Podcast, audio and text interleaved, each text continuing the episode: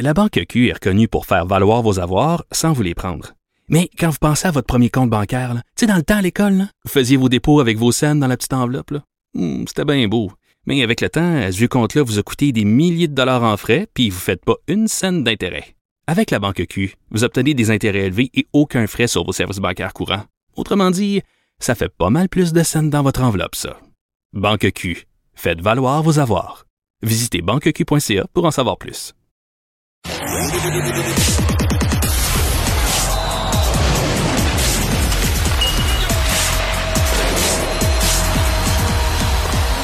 Jean-François Barry, un chroniqueur pas comme les autres. Salut Jean-François. Salut Mario. Avant de se parler de séries éliminatoires, je sais que ça t'intéresse beaucoup, le hockey au Québec, là, des tout petits, des plus grandes. Euh, ben, il y avait ce rapport, donc commandé par le premier ministre. Euh, c'est sorti à 16 heures. T'as écouté ça? J'ai écouté ça, j'ai pas pu prendre encore euh, connaissance de tout le document parce qu'écoute, il y a 60, il y a 9 grands thèmes, 60 recommandations et 184 pistes de travail. Oui, j'ai noté que c'était beaucoup. C'est beaucoup de pistes. C'est c'est beaucoup. Euh, je suis certain, certain, certain que c'est plein de, de bonne volonté puis plein de, de bonnes idées tout ça. J'ai hâte de voir maintenant comment ça va se rendre. Parce que entre le mettre dans un rapport puis faire en sorte que cette mesure-là soit appliquée à Rawdon, à Saint-Tite, à Ah Amos, oui, ça. à, à Matane, c'est- c'est c'est- c'est une autre, euh, une autre paire de manches. La bonne nouvelle, c'est que, souvenez-vous, lorsque ça avait été lancé, cette histoire-là, avec un petit peu de politique en fond, c'était pour ramener le plus de joueurs québécois dans la Ligue nationale de hockey. Et là, on a revu la cible. Ben, Je ne sais pas si M. Legault est content, mais on est bien conscient que c'est pas parce qu'on fait ces mesures-là qu'on va avoir plus de joueurs de hockey dans la Ligue nationale. Il faut y aller étape par étape. Plus d'inscriptions, plus de jeunes, mieux les encadrer, puis après ça, tu te croises les doigts pour qu'il en sorte un. Mais tu sais, c'est logique de penser que si le hockey va mieux, si le hockey est plus sain, euh, c'est difficile de penser que si le hockey va mieux, puis qu'il est plus puis qu'il est mieux pratiqué, puis tout ça, il n'y aura pas un résultat à l'autre bout qui va avoir plus de, de- de bons jeunes qui vont en, qui vont en émaner naturellement. Là. Oui, ben c'est- oui, ben c'est- tu sais probablement que c'est ça qui va arriver. Mais en même temps, c'est pas une garantie là. Tu sais, Non. il faut que tu aies le talent, il faut que tu aies non. la passion. Il y a plein de choses qui vont rentrer en ligne de compte. Mais mais tu sais, là, on a remis le plaisir à en avant, en avant-plan. Puis ça, c'est le plus important. Les trois grands thèmes que moi j'ai retenus, c'est plus de joueurs et plus de joueuses euh, en inscription. On a perdu énormément d'inscriptions dans les dernières années pour différentes raisons, entre autres parce que le hockey est trop prenant. Fait que si on a plus d'inscriptions, iné- inévitablement, à l'autre bout, il risque d'en sortir plus. Après ça, garder l'intérêt plus longtemps, parce qu'il y en a plusieurs qui s'inscrivent. Puis tu sais, quand t'es novice, puis tu te fais asseoir sur le banc, ou que t'es étiqueté sixième défenseur, puis que tu joues moins que les autres au niveau de novice, puis que tu te fais dire, ben, c'est parce que t'es pas bon, envoie à la défense, ou peu importe, euh, ça, ça aide pas à garder l'adhérence parce qu'il y en a qui vont se développer sur le tard. Ça aussi, c'est c'est important. Puis après ça, mieux les encadrer. On a beaucoup, beaucoup parlé d'inclusion, de diversité, de hockey féminin dans la conférence de presse. On a parlé de sécurité. Et si je vous donne des exemples de, de, de ce qui est sorti, là, par exemple, des patinoires réfrigérées en avoir plus parce que si on veut donner accès aux patinoires à des jeunes, euh, ou bien on construit des arénas, ce qui est quand même plus coûteux parce qu'il manque de glace au Québec, on va se le dire, ou on fait des glaces extérieures parce que présentement les glaces au Québec, là, ça dure euh, six semaines l'hiver, puis après ça t'en as plus. Apprendre le hockey dès le primaire, euh, le patin Le en fait patin, le primaire. Faire en sorte que à partir avant 13 ans, il n'y a plus de statistiques, plus de classement. Euh, sais, ça, j'ai hâte de voir comment ça va s'appliquer puis comment ça va passer. Parce que le jeune de 12 ans, il va quand même le savoir qu'il y a deux buts de passe quand il va quand il va sortir du match. Puis papa va les écrire sur le frigidaire quand même. Euh, programme universitaire, mieux encadrer les 17-18 ans qui sont pas finis de développer. Fait que c'est tout, toutes Pro- des programme belles idées. universitaire, le programme universitaire, tu sais, moi, ça me plaît beaucoup, mais est-ce que je rêve, vous, une des leçons de la dernière décennie, moi, je me souviens, là, il y a quelques années, là, plusieurs, on riait de ça, le hockey universitaire américain, puis de temps en temps, il sortait un joueur de là, puis ah, tiens. Mais là, euh, je veux dire, euh, ben, Caulfield de premier, mais il sort beaucoup, beaucoup de bons joueurs du hockey universitaire américain. Euh, c'est une autre fait des jeunes dans le fond, qui, ont, qui allé à l'université là. C'est une autre mentalité complètement du développement du hockey où les études demeurent importantes euh, même si on mise sur le sport. Euh, c'est peut-être pas complètement fou ça non plus hein? Ben c'est pas non seulement c'est pas fou, mais c'est c'est la voie de l'avenir, si tu veux mon avis là.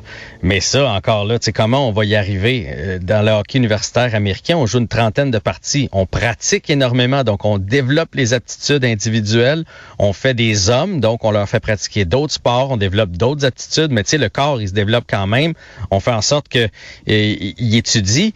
Le modèle de la Ligue junior majeure du Québec, c'est 68 parties, c'est le double avec des voyages partout, pas de temps pratique, mais tu sais, avant de mettre la hache là-dedans, là, dire bon, on ramène ça à 45 games, euh, c'est pas fait. Mais oui, ce serait la bonne voie vers le futur. Mais moi, je, quand on parle de programme universitaire, je pense que c'est pour donner un débouché, parce qu'il y a plusieurs joueurs qui finissent leur carrière junior majeur à 19-20 ans, et là, ils s'en vont où? Ça veut pas dire que ces, ces gars-là ont, fini de se développer dans le hockey. Ça se peut qu'à 22, 23, ils soient très, très bons. Mais malheureusement, on, les perd, on les échappe. Et je pense qu'il y a un réseau universitaire qui va revenir, là. Une, espèce de ligue avec l'UQTR, McGill, Concordia, tu sais, un peu ce qu'on voit euh, au niveau du, football.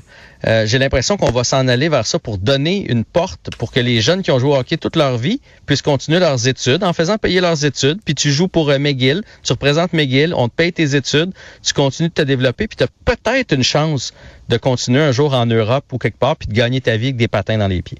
Ouais. Donc, si je te résume, beaucoup de bonnes choses, mais euh, il, reste, il reste à le faire. Mais je veux pas le passer au bat, le rapport, parce que je suis certain que c'est, puis je vais tout le lire, je suis certain qu'il y a que des bonnes idées là-dedans, mais après ça, comment tu l'amènes? On parle des, des États-Unis, on parle de l'Europe qui développe bien, mais ils ont des sont, sont payés, là. Ils ont des entraîneurs payés qui prennent soin des jeunes. Fait que là, on voudrait bien emmener ça ici au hockey mineur. Donc, c'est-à-dire que, mettons, dans la région sur la rive sud, mettons chez nous, tu prends un ancien pro, puis là, lui, il chapeaute euh, quelques structures, puis il va voir des bénévoles comme moi, j'étais dans le temps, puis il fait comme, là, t'as pas géré ton équipe comme il faut, t'as pas fait ta pratique comme il faut, là, tu leur montres telle technique, c'est pas bon tout. c'est ça que tu devrais faire. Ça, ça serait l'idéal, mais, mais en même temps, on veut que le hockey coûte moins cher. Fait que fait qui va le payer, cet ancien pro-là, là, qui va pas se promener à travers la rive sud pour 15 000 par année, là, tu sais? Fait que, fait que, il y a plein, plein, plein de belles mesures, mais avant que tout ça tombe en place, euh, j'ai l'impression que je vais être vieux. Ouais. c'est correct, ben, je vais avoir du temps à donner. Un événement, Jean-François, qui aurait pu inspirer des jeunes, c'est le, le Mondial Junior 2023, mais ce sera pas à Québec ni à Trois-Rivières. Hey, sérieusement, là, euh, puis moi, je le vois que la Ligue junior majeure du Québec, à quel point c'est fort dans les maritimes. Et là, ils nous ont volé, ben, volé. Ils ont volé, ils ont pris la Coupe Memorial, puis c'est correct, là, ça doit, y, ça doit y aller une fois de temps en temps, qui va se tenir à Saint-Jean. Bref, Québec a perdu la Coupe Memorial au profit de Saint-Jean. Et là, on avait posé notre candidature pour recevoir le championnat mondial junior, euh, conjointement, donc Québec, Trois-Rivières. On a tenu des matchs dans les deux édifices. Euh, ça appartient au même, au même propriétaire. Euh, Centre Vidéotron, Colisée Vidéotron euh, tu proche à proche sur, euh, la 40, donc facile. Et finalement, ça s'en va à Halifax et Moncton parce qu'il y a un réel engouement euh, dans les maritimes pour le hockey. Les moussettes d'Halifax ou les Wildcats de Moncton, c'est des petits colisés, là, ça ressemble au Centre Bell, tellement c'est beau. Et c'est rempli à craquer soir après soir. Bref, on s'en va présenter le Mondial Junior là-bas en 2023. C'est une bonne nouvelle, c'est pas loin de chez nous, mais on a encore mordu la poussière pour la province de Québec là-dessus. C'est la vie. Prochaine fois. Et finalement, il nous reste une minute. Il nous reste une minute pour parler des, des, des matchs d'hier. Y a-tu quelqu'un qui avait dit le Lightning, c'est fini ça?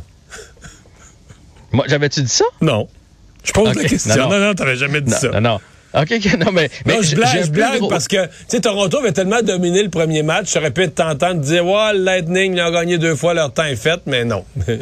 J'ai un, plus gros doute sur le Lightning cette année à cause du manque de profondeur. Le, trio de Gourde, euh, Gaudreau et Coleman n'a mm. pas été remplacé, puis ça prend de la profondeur.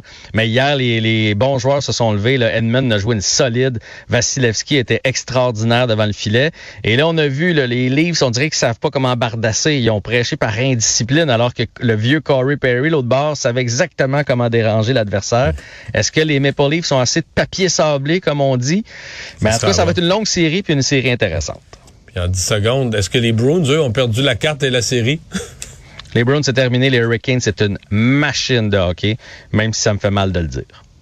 Bon, c'est noté. Puis euh, ça n'a pas tellement bien fini hier pour les Bruins. Hey, merci, à demain. À demain, bye bye.